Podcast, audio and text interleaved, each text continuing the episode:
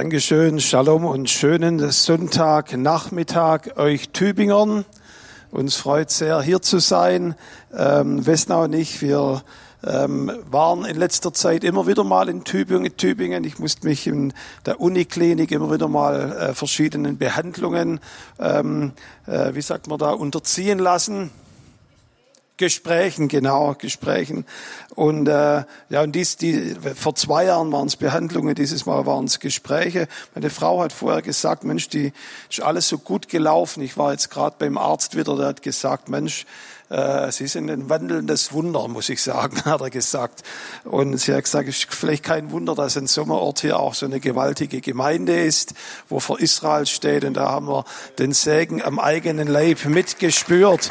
Und ähm, Vielen Dank auch Jobst und Charlotte für die Freundschaft und auch euch allen. Ich muss sagen, ihr macht einen großartigen Dienst in Israel. Ihr habt es vorher gesehen über diese äh, Märsche durch Israel und auch weltweit überall unterwegs für Israel.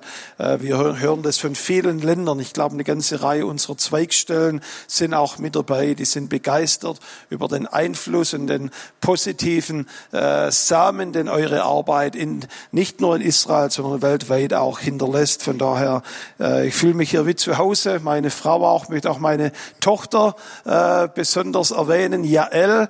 Äh, wir sprechen am Schluss noch über Jaels. Ich hoffe, dass ich den Namen nicht vergesse oder diesen Begriff nicht vergesse in der Predigt. Aber genau um das geht's am Ende der Predigt. Grüße auch von unseren Jungs.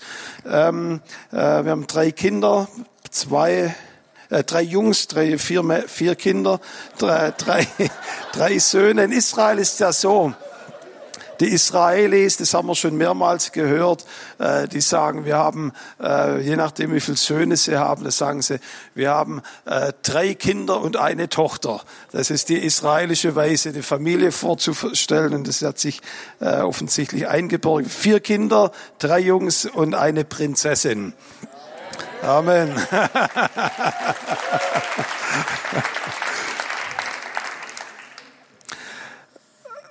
Israel ist ein Land, wo gerade viel gute Dinge passieren. Ich weiß hier, da werde ich nachher ein bisschen drauf eingehen. In Deutschland wird gerade viel gejammert, ähm, was hier im Land äh, vor sich geht. Ich muss sagen, in Israel könnte es kaum besser laufen. Ähm, ähm, Prime Minister, der ehemalige Prime Minister Netanyahu, er hat vor einem äh, Gebetsfrühstück in der Knesset neulich gesagt, es war vor acht Wochen, dass Israel jetzt äh, mittlerweile äh, Deutschland, Frankreich, England und Italien am Bruttoinlandsprodukt pro Person überholt hat. Und das ist, muss ich sagen, äh, alles andere als normal. Das ist ein Land, das als ein Agrarland begonnen hat vor 75 Jahren und heute äh, die großen Industrienationen links und rechts li liegen lässt. Und ich weiß nicht, ob ihr die Einhörner kennt, äh, Unicorns. Äh, ähm, ich habe sie nicht gehört, aber ich war vor einiger Zeit ähm, mit einem Mitarbeiter in der Knesset, der Josh, ein gemeinsamer Freund, am, am, am Mittagstisch und habe ich gesagt, Mensch, wie macht es die Regierung? Ihr zahlt ja genauso wie hier in Deutschland an die ganze Corona-Leute 70 Prozent vom Gehalt, die, die ihre Arbeit verlieren. Äh, da habt ihr jetzt ein riesen Defizit bei euch. Dann hat er gegrinst, hat gesagt, nee, wir haben kein Defizit. Dann habe ich gesagt, wieso, wie macht er das? Dann hat er gesagt, wir haben neue Gasvorkommen im Mittelmeer gefunden. Und diese Gasvorkommen, die decken all diese Corona-Extrakosten ab.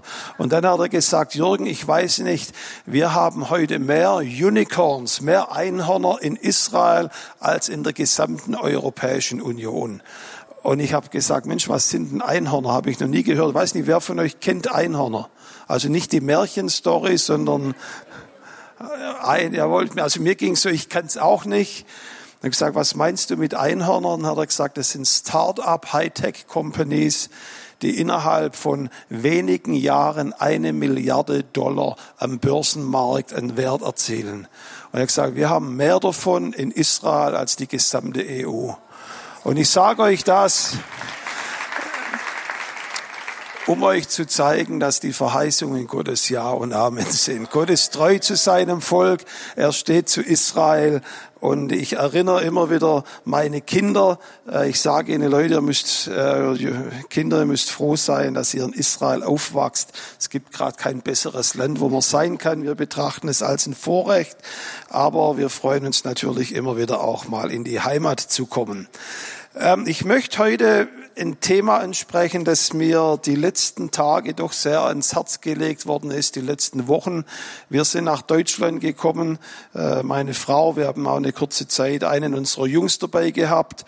Ähm, und ich muss sagen, überall, wo ich Leute begegne, wo ich mit Menschen spreche, ähm, zum Teil alte Freude, Freunde, zum Teil neue Leute, habe ich Deutschland noch nie in so einem missmutigen Zustand angetroffen wie jetzt. Noch nie ist so viel gejammert worden hier in Deutschland, als wir kommen sind. Wir, egal wo wir hingehen, überall wird geschumpfen zum Teil zu guter Recht, was hier im Land vor sich geht. Ähm, Ob es die Inflationsrate ist mit sieben, acht Prozent, das äh, ähm, ist wahrscheinlich äh, erst der Anfang. Ähm, ich habe informiert worden über die Nachrichten, dass jetzt hier bald gefroren wird für die Freiheit in Deutschland, äh, dass man kürzer duschen muss, etc. Äh, das sind schon Schlagzeilen, die in sich, die es in sich haben. Und dann sehen wir unser, mein Bruder, der hatte Kinder in der Schule hier und einer seiner Kinder ist zurückgekommen und sie haben zu Hause über Mittagstisch über Familie und so weiter gesprochen. Das war schon äh, zwei oder drei Jahre her. Und hat er gesagt, Papa, das stimmt nicht, was ihr sagt. Unser Lehrer hat heu uns heute informiert in der Schule, dass es nicht nur eben Mann- und Frau-Ehe gibt, sondern es gibt 28 verschiedene Arten zu heiraten.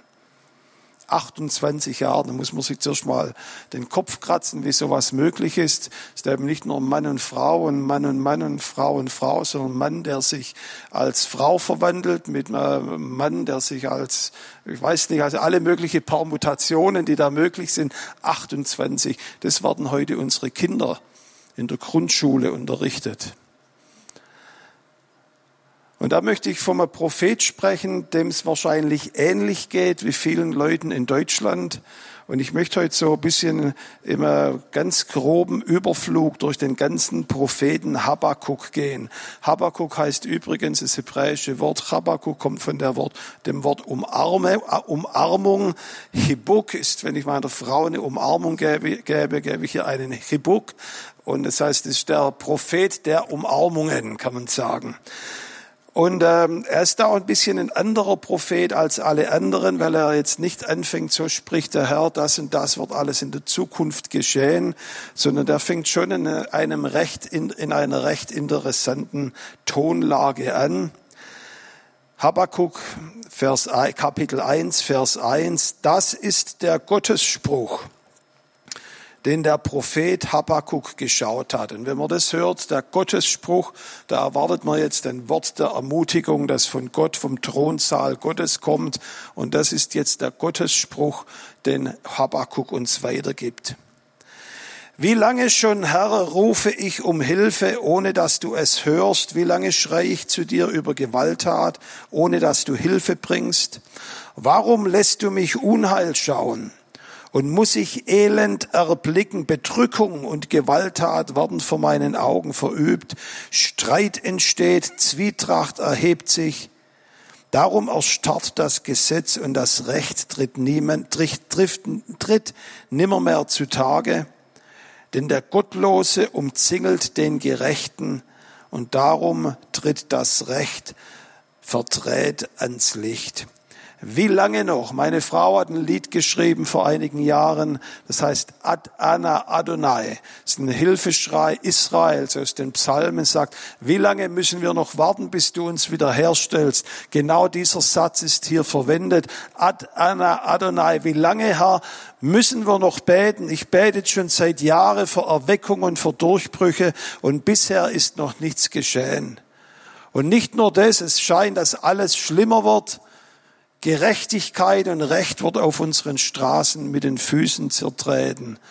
Und dieses prophetische Wort, wo wir uns vielleicht ermutigen, erhoffen, scheint auf einer recht depressiven Weise zu starten, wo der Prophet Gott anklagt in gewisser Weise. Wie lang soll das denn noch weitergehen in unserem Land? Die Zeit, in der Habakkuk diesen Psalm oder dieses, dieses prophetische Wort schrieb, es war um das Jahr 600, man weiß nicht ganz genau, wann das Buch beschrieben worden ist, aber es war gerade am Ende von der Herrschaft Josias und der neue König Israels ist gerade an die Macht gekommen. Josia war ein König, der einer der größten Erweckungskönige Israels war. Am Ende seines Lebens sagt die Bibel über ihn, unter keiner Königsherrschaft wurde Israel wiederhergestellt wie unter König Josia, ein Mann nach dem Herzen Gottes wie David hat den Tempeldienst, Pesach und vieles andere wiederhergestellt. Kaum war er tot und ein neuer König war dran, ist genau das Gegenteil eingetreten. Ein König ist an die Macht gekommen, der Böses tat im ganzen Land. Es war ein geistlicher Rollercoaster, kann man sagen, eine geistliche Achterbahn von Erweckung zu absoluter Tiefpunkt im Land. Und der Prophet hat sich gewundert, Mensch, was ist hier los? Ich bete und rufe schon seit langem zu Gott, aber es wird einfach nicht besser. Was ist deine Antwort darauf? Und zudem war das ganze Land inmitten von globalen politischen Umwälzungen. Es war die Zeit, wo das assyrische Weltreich zu Ende ging. Ähm, für eine kurze Zeit schien es, die Ägypter, das ägyptische Weltreich, das Land der Pyramiden übernimmt die Macht. Aber da kam eine kleine neue Macht, die Chaldäer zum Vorschein, die in Windeseile die ganze Region unter ihre Kontrolle gebracht haben. Und wenn wir in unsere Zeit heute reinschauen, ist die Zeit sehr ähnlich wie damals zur Zeit Habakuks. Wir sehen den moralischen Verfall. Er bezeichnet es hier, das Recht wird niedergetreten, die Gottlosen umzingeln die Gerechten. Ich habe gehört, euch ging es so auf der Straße erst letzte Woche hier in Tübingen. Ich höre es von Organisationen hier in Israel, die gerade untersucht werden aufgrund ihrer Israelfreundlichkeit vom Steueramt. Und Leute, die sich für Gerechtigkeit einsetzen und für das Wort Gottes, machen sich zur Zielscheibe von Kritik und manchmal sogar von öffentlicher Anfeindung. Die Werte in unserem Land werden umgekehrt, ob es die Geschlechterordnung ist oder Familienordnung, Abtreibung. Ich habe es vorher erklärt, erzählt, in Kalifornien wird gerade, in, nicht nur in Deutschland so, sondern weltweit, Kalifornien wird ein Gesetz äh, momentan diskutiert, eine Gesetzesvorlage, die äh, Abtreibung erlauben soll, eine Woche nach der Geburt. Politisch leben wir im um in einer Zeit von Umbruch. Die Medien sagen, wir wissen gerade nicht, wer die nächste große Weltpower sein wird. World Power. USA ist gerade auf dem absteigenden Ast. China reckt sich. Russland momentan hat wieder neu sein Haupt erhoben. Das einzige, die einzige Region, wo es wirklich ermutigend ist, wie ich am Anfang sagte, ist der Nahe Osten mit den abrahamischen Verträgen, wo wirklich äh, Frieden und Versöhnung eintritt. Und wenn man die Gemeinde anschaut, nicht nur in Deutschland, da warten wir hier schon seit 30 Jahren auf Erweckung. 30 Jahre, das ist die Zeit, wo ich mich erinnern kann, wahrscheinlich schon früher. Es gibt vereinzelte Aufbrüche. Eure Gemeinde TOS ist eines der Beispiele dafür dass Gott immer noch in der Heilige Geist wirkt. Meine Frau und ich, wir sind sehr erfrischt gewesen, schon im ersten Gottesdienst. Wirklich, man spürt Gottes Gegenwart hier. Aber das ist leider die Ausnahme in Deutschland. Die Kirchen sind leer nach Corona. Spenden brechen ein. Hier heißt es Streit und Zank auf den Straßen. Manchmal brechen Gemeinde aus und Gemeinden auseinander, nur wegen der Impffrage. Herr, wie lange noch? Und die Antwort Gottes folgt, Vers 5. Und ich gebe euch eine Hausaufgabe, lest euch zu Hause mal den ganzen Propheten durch, es sind nur drei Kapitel. Der Herr antwortet jetzt, sät euch unter die Völker um und blickt umher, werdet starr und staunt, denn ein Werk wirke ich in euren Tagen. Ihr werdet es nicht glauben, wenn man es euch erzählt. Denn wisset wohl, ich bin es, der die Chaldäer auftreten lässt, das bitterböse, ungestüme Volk, das weit und breit die Erde durchzieht, um Wohnbesitze zu erobern, die ihm nicht gehören.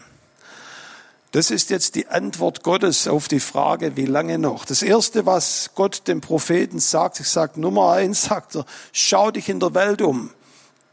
Was ich feststelle hier in Deutschland die letzten paar Wochen, seit wir hier sind, ist, dass hier oft bei vielen Menschen eine Nabelschau geschieht, wo man sich um sich selber, um unser eigenes Land, ums eigene Ländle oder die eigene Stadt oder den Arbeitsplatz dreht.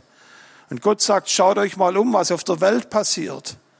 Wir haben letzte Woche im Zoom-Gebet bei uns im Global Prayer Gathering einen Bruder gehabt aus, aus dem Irak, Fabian Cratch. Er hat uns gesagt, dass ich heute in diesem Gebet dabei sei. Da kann ich dafür umgebracht werden, weil die irakische Regierung hat erst jetzt ein Gesetz erlassen, das besagt, jeglicher Kontakt mit Israel kann mit dem Tode bestraft werden.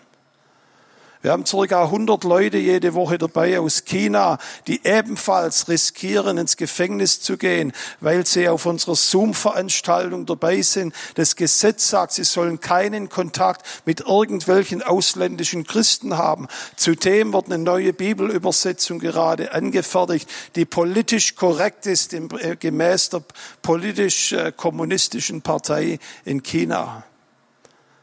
Gemeindenhäuser werden geschlossen oder zerstört. Die einzige Möglichkeit, einen Gottesdienst aufrechtzuhalten, ist eine Kamera zu installieren, dass die Regierung jedes Wort verfolgen kann, das im Gottesdienst gepredigt wird.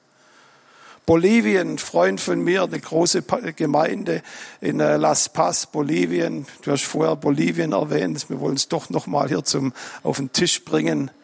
Allein aus seiner Gemeinde 15 leidende Pastoren sind an Corona gestorben. Ein Pastor von ihnen, der dort in der Intensivstation war, gesagt, ich war dort vor zwei Wochen in der Intensivstation.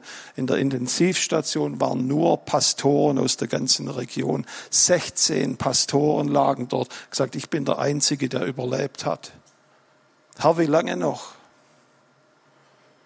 Und was Gott hier sagt, ist, schaut euch um, es geht nicht nur uns schlecht hier in Deutschland, sondern Gott arbeitet in mysteriösen, mysteriöser Weise weltweit, wo man sich fragt, was geschieht. Uns geht's noch gut hier in Deutschland. Und das Zweite, was er sagt, ich werde etwas tun, ist ganz interessant, wie der Prophet es oder Gott es formuliert ich werde etwas tun, ihr werdet nicht glauben, wenn man es euch erzählen würde. Als die Corona-Pandemie ausge, ausge, ausgebrochen ist vor zwei Jahren, äh, gab es ein interessantes YouTube-Video von Daniel Kolinda im Internet. Ich habe mir das angeschaut, wo er sich mit vier prophetischen, äh, begabten Leuten in Amerika, namhafte Leute getroffen hat.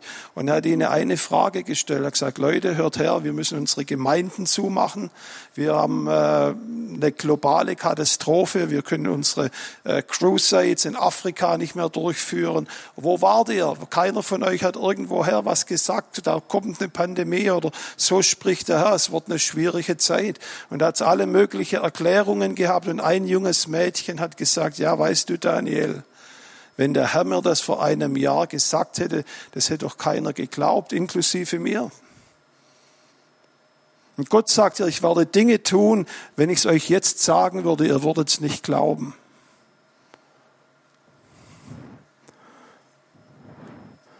Und dann der wirkliche Hammer oder der Schock ist,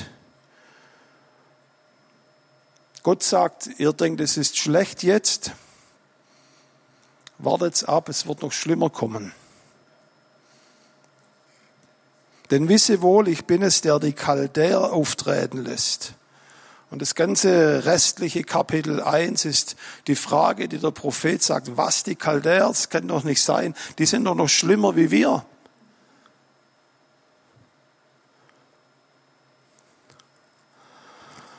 Und ich denke, dieses prophetische Wort ist eigentlich kein prophetisches Buch, aber ein prophetischer Dialog, den der Prophet mit Gott führt. Ich denke, dass genau die gleichen Fragen relevant sind, auch für unser Land heute, für Deutschland, weil mein Bauchgefühl sagt mir, dass es hier in Deutschland nicht besser wird.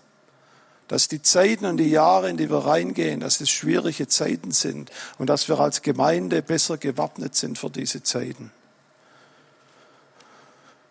Kapitel 2 ist eine Stimmungswandel beim Propheten zu spüren. Und ich denke, das ist ein Kernvers, der wirklich eine Wende, ein Paradigmenshift bringt in dem ganzen Habakkuk-Buch. Jetzt sagt der Prophet nach all diesen schlechten Nachrichten, auf meine Warte will ich nun treten, Kapitel 2, Vers 1, will ich nun treten, auf den Turm mich hinaufstellen und ich will Ausschau halten, um zu erfahren, was er mir sagen wird und welche Antwort ich weitergeben soll auf meine Klage hin. Da antwortete mir der Herr folgendermaßen, schreibe die folgende Offenbarung nieder, grabe sie deutlich in Tafeln ein, damit sie geläufig nicht gelesen werden kann. Die Erfüllung der Offenbarung steht noch bis zur bestimmten Zeitpunkt aus, jedoch dem Ziel hin wird sie nicht trügen. Wenn sie mit ihrer Verwirklichung auf sich warten lässt, so harre auf sie, denn sie trifft sicher ein. Das erste, was Habakkuk jetzt hier macht, und ich denke, das war die cleverste und strategischste Entscheidung, die der Prophet hat treffen können. Er hat gesagt, ich werde mein Gebetsleben auf ein neues Niveau bringen. Ich werde auf meinen Gebetsturm gehen, auf meinen Wachturm.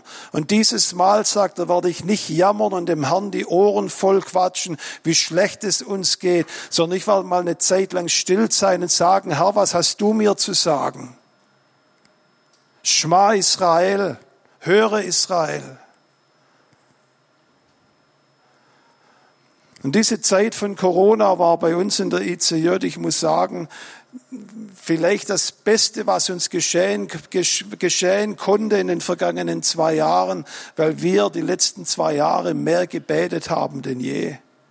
Nicht, weil wir es vorher geplant haben, sondern weil wir gemerkt haben, es gibt keine andere Alternative. Gott muss uns helfen. Und ich möchte euch ermutigen, auch als TOS und euch persönlich als Gemeinde, dass ihr diese Zeit, die so unsicher ist und wo so viele Schwankungen in unserer Gesellschaft sind, dass wir die Zeit nicht verbringen mit Jammern und sagen, wie alles schlecht ist, sondern dass wir auf unseren Gebetsturm gehen und sagen, Herr, was ist dein Wort für Deutschland? Was ist dein Wort für Tübingen? Was ist dein Wort für uns als Familie oder als Person, Individuen? Lass uns unseren Gebetsturm neu bauen. Ich bin ermutigt, äh, äh, Jobs, du kennst ihn selber auch, den René Taranova aus Brasilien, unseren Leiter der, dort. Und äh, als er die Gemeinde gebaut hat, mittlerweile 70.000 Mitglieder alleine in Manaus, hat er sich ein Gemeindehaus gebaut und das, sie haben nur einen Teil der Anzahlung machen können und haben das, das, Grundstück gehabt und konnten jetzt nur einen kleinen Teil bauen von ihrem Gemeindegebäude. Wisst ihr, war das was das erste war, was sie sich gebaut haben? Das erste war, einen Gebetsturm zu bauen, bevor sie einen Gottesdienstsaal gebaut haben. Und aus diesen paar hundert Leute sind heute 70.000 Leute geworden in Manaus. Ich möchte euch ermutigen, auf euren Gebetsturm zu gehen, Gott zu suchen. Und dann gibt Gott die Antwort. Er sagt, ich gebe dir eine Antwort, die nicht nur für dich ist, sondern diese Antwort ist relevant auch für die Leute um euch herum. Und wisst ihr, was da passiert ist aus diesem Gebetsturm, aus diesem Turm, wo vielleicht der Prophet immer noch seine Jammersprüche zu Gott äh, ausgerufen hat. Aus diesem Turm ist plötzlich ein Leuchtturm geworden, der Weisungen, Inspirationen, prophetische Worte vor die Leute um sie herum gegeben hat. Plötzlich hat Gott zu ihm gesprochen und das, was Gott zu ihm sprach, hat nicht nur ihm geholfen, sondern den Leuten im ganzen Land. Wir haben eine Konferenz gehabt vor zwei Jahren aufgrund von diesem Wort gesagt, wir brauchen Leuchtturmleiter in unserem Land. Leute, die auf den Gebetsturm gehen und hören von Gott und Orientierung geben können in die Gesellschaft hinein. Schreib auf, was du hast in klaren Worten, dass alles, alle es lesen können. Zweitens sagt er, Gottes Heilspläne kommen letztendlich zum Ziel. Du musst vielleicht auf sie warten, es kann vielleicht Jahre dauern, aber Gottes Wille wird am Ende geschehen. Fällt mir die Geschichte von Georg Müller ein, einem großen Mann Gottes, der wie vielleicht kaum ein anderer Glaube gezeigt hat in schwierigen Situationen. Dieser große Mann, der große Zeichen und Wunder erlebt hat, hat zwei Freunde gehabt, Schulfreunde von ihm. Und er hat jeden Tag für sie gebetet, dass der Herr sie erretten würde. 50 Jahre lang hat er für sie gebetet. Und es ist nichts geschehen. An der Beerdigung von Georg Müller sind seine zwei Freunde gekommen. Und vor seinem Grab sind sie niedergekniet und haben ihr Leben Jesus übergeben. Warum? Weil ein Mann 50 Jahre lang gebetet hat. Die Erfüllung braucht vielleicht Zeit, aber Gott sagt, sie wird kommen. Und drittens hat er gesagt, in dieser schwierigen Zeit, Vermessene, Vers 4, werden nicht aufrichtig handeln, aber der Gerechte wird infolge seines treuen Festhaltens das Leben haben. Luther übersetzt es ein bisschen kerniger und vielleicht auch korrekter vom Hebräischen. Er sagt, der Gerechte wird aus Glauben leben. Und ich möchte euch sagen, die wichtigste Qualität, die wir brauchen in der Zeit jetzt und in den Jahren, die kommen, ist einen festen Glauben an Jesus. An diesen Jeshua, den wir gesungen haben. Und dieser Jeshua, das ist eine, meine Frau und ich, wir waren, ähm, wann war es, vor einem Jahr, vor einem halben Jahr in Dubai für eine Pastorenkonferenz von Empowered 21. Und da saßen wir am Tisch am Abendessen mit einem Missionar aus Haiti. Ich kannte ihn vorher nicht. Er hat gesagt, ah, ihr kommt aus Israel, ich muss euch was erzählen. Sagt er, wir haben einen Befreiungsdienst in Haiti und äh, viele dämonisierte Leute im Voodoo-Kult und so weiter. Und wir haben was festgestellt, wir haben immer die Dämonen ausgetrieben in the name of Jesus. Aber seit wir sagen in the name of Yeshua, hat er gesagt, da geht's schneller.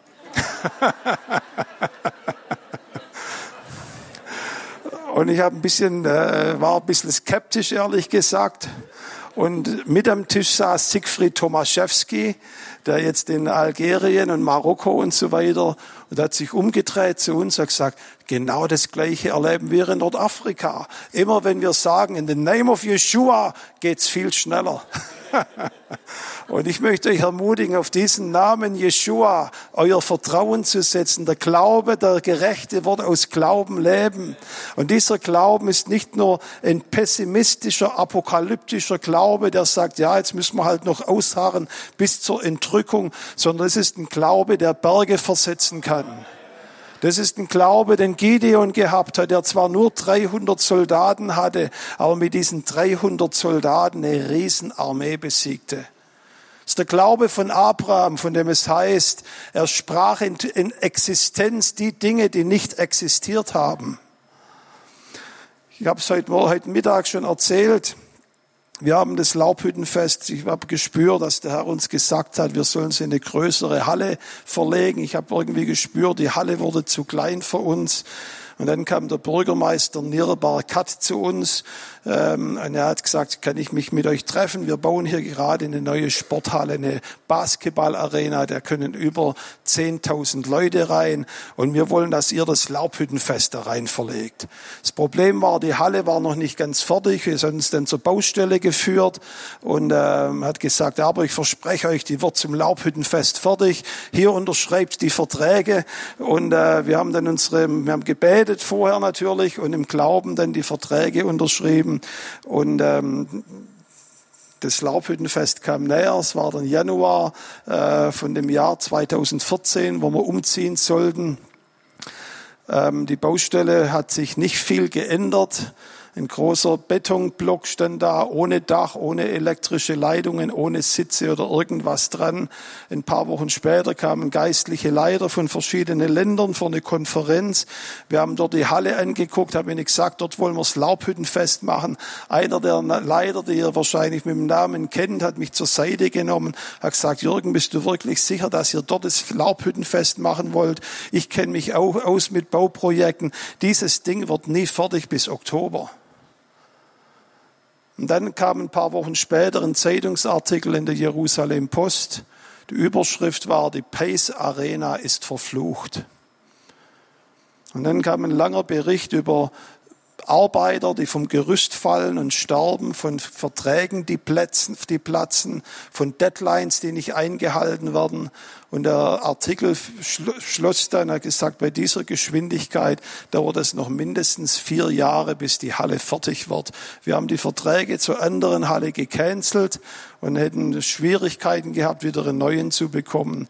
Und in meiner Verzweiflung, halb spaßig, ich saß mit meinem Kollegen im Auto, bin wir, sind wir in der Halle vorbeigefahren, die dachlos war, habe ich gesagt, Roof, come into existence.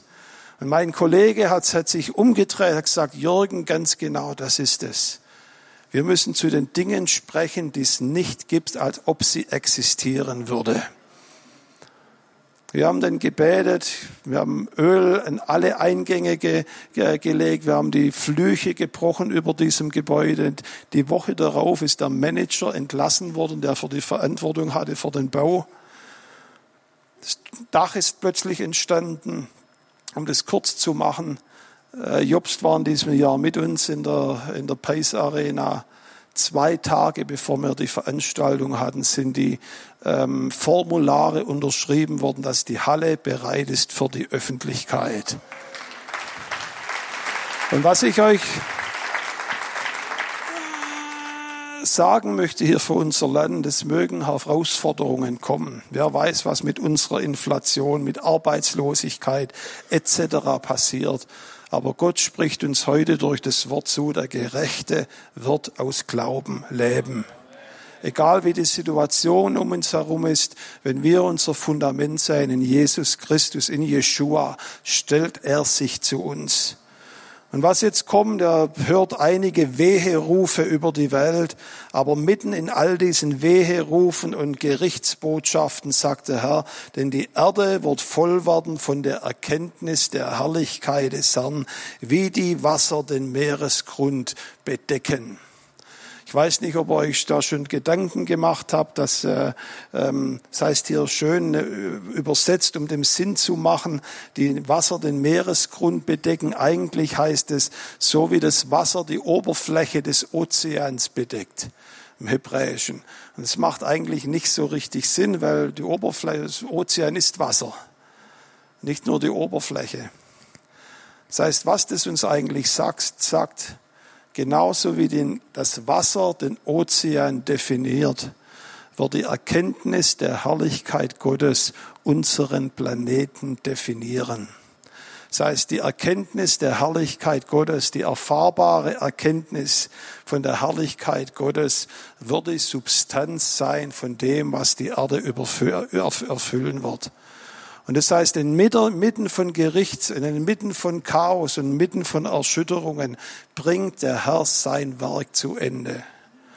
Und das heißt manchmal, selbst in China, ich habe mit den Brüdern dort gesprochen, einer der Pastoren der Untergrundkirche, habe gesagt, wie werdet ihr fertig mit dieser Schwierigkeit in China? Er sagte, preist den Herrn für diese Schwierigkeiten, weil wir gehen wieder gleich wieder zurück ins gleiche System, wie wir es vor 10, 20 Jahren hatten. Wir müssen uns wieder in Untergrundkirchen treffen.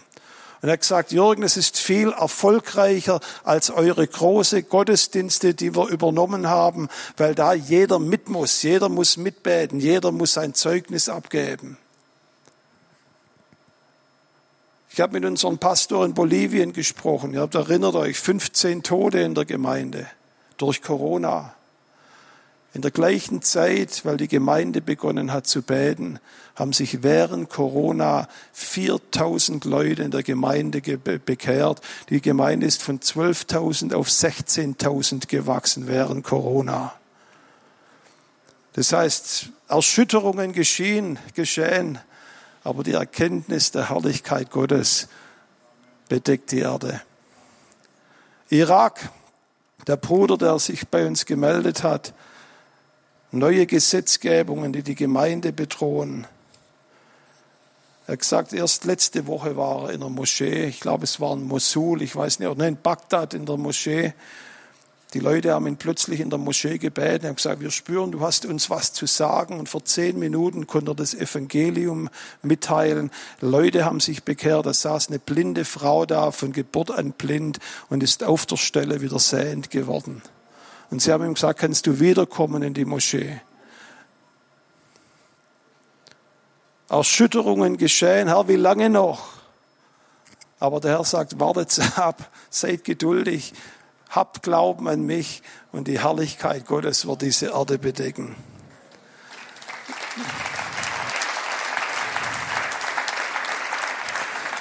Zum Abschluss, kommt noch ein Schlusslied, ganz kurz Kapitel 3, das fängt an das Gebet des Propheten Habakkuk in bewegten Rhythmen, sagt hier der, der, äh, die Menge Übersetzung. Im Hebräischen heißt es eigentlich gemäß der Shigayon. Und diejenigen von euch, die ein bisschen, ähm, da macht sich schon die bewegte Musikerin bereit. Ähm, Shigayon ist nicht der bewegte Rhythmus, sondern eigentlich, man kennt das Wort aus dem Jüdischen, wenn einer Mischugge ist. Das heißt, äh, man dreht schier durch, man, man ist verrückt geworden. Und dem Propheten Propheten war, er hat gesagt, das ist ein gutes Wort, jawohl, die Herrlichkeit des Herrn, aber ich mag es trotzdem nicht, weil es schwieriger wird. Und es war so schwierig, gesagt, ich drehe hier schier durch. Am Ende von diesem Lied, das nach der Shikayon gesungen wird, einer der schönsten Aussagen in der ganzen Bibel. Denn wenn auch der Feigenbaum nicht zu blühen kommt und Reben keinen Ertrag geben, die Frucht des Ölbaums nicht mehr trägt und die Felder keine Nahrung liefern, das Kleinvieh aus den Hürden verschwindet, so will ich dennoch frohlocken und jubeln in meinem Gott. Das heißt, das ist ein Glaube, der nicht mehr von Umständen geprägt ist, sondern Glauben, der weiß, dass unser Fundament Jeshua ist. Und dann sagt er noch was Großartiges. Der Herr, und so hört dieser, dieser psalmartige Propheten, das Prophetenbuch auf. Gott, der Herr, er ist meine Kraft. Er macht meine Füße schnell wie der Hirsche und lässt mich einherschreiten auf meinen Höhen, dem Vorsänger auf meinem Seitenspiel. Ich habe vor kurzer Zeit eine Dokumentation gesehen über die amerikanischen oder kanadischen Bergziegen. Und hier kommen wir auf Jael, weil der Name Jael äh, bedeutet viel, unter anderem auch, ich weiß nicht, wer schon in, Gedi, in Gedi war, da gibt's dann diese Bergziegen, die ihr dort seht. Und ich weiß nicht, ob ihr das dort schon gesehen habt, diese Biester, die springen über die Berge hinweg, als ob das irgendwie eine deutsche Autobahn wäre. Und äh, die Amer amerikanische Mountain Goats, das sind so weiße Burschen, die gehen die steilsten Berge hoch, wo sich kaum ein Bergsteiger hoch trauen würde, und die springen mit größter Leichtigkeit über diese Berghänge hinweg. Und Gott sagt, in diesen Krisenzeiten, da werde ich euch diese Fähigkeit verleihen. Da wird ein kompliziertes Terror auf euch warten, wo vielleicht nicht mehr genau wisst, wo geht's jetzt weiter und wo ist der Ausweg. Aber der Herr wird euch die Fähigkeit geben, diese komplizierten Situationen mit Bravour zu meistern. Herr Jesus, wir danken dir für dein Wort heute. Wir danken dir für die Gemeinde hier in Tübingen. Ich bitte dich, Vater, dass auch wenn die Zeiten vielleicht schwieriger werden, Vater, dass hier ein neuer Gebetsgeist ausgegossen wird, dass, Vater, diese Gemeinde Gemeinde auf ihrem Gebetsturm zu finden ist.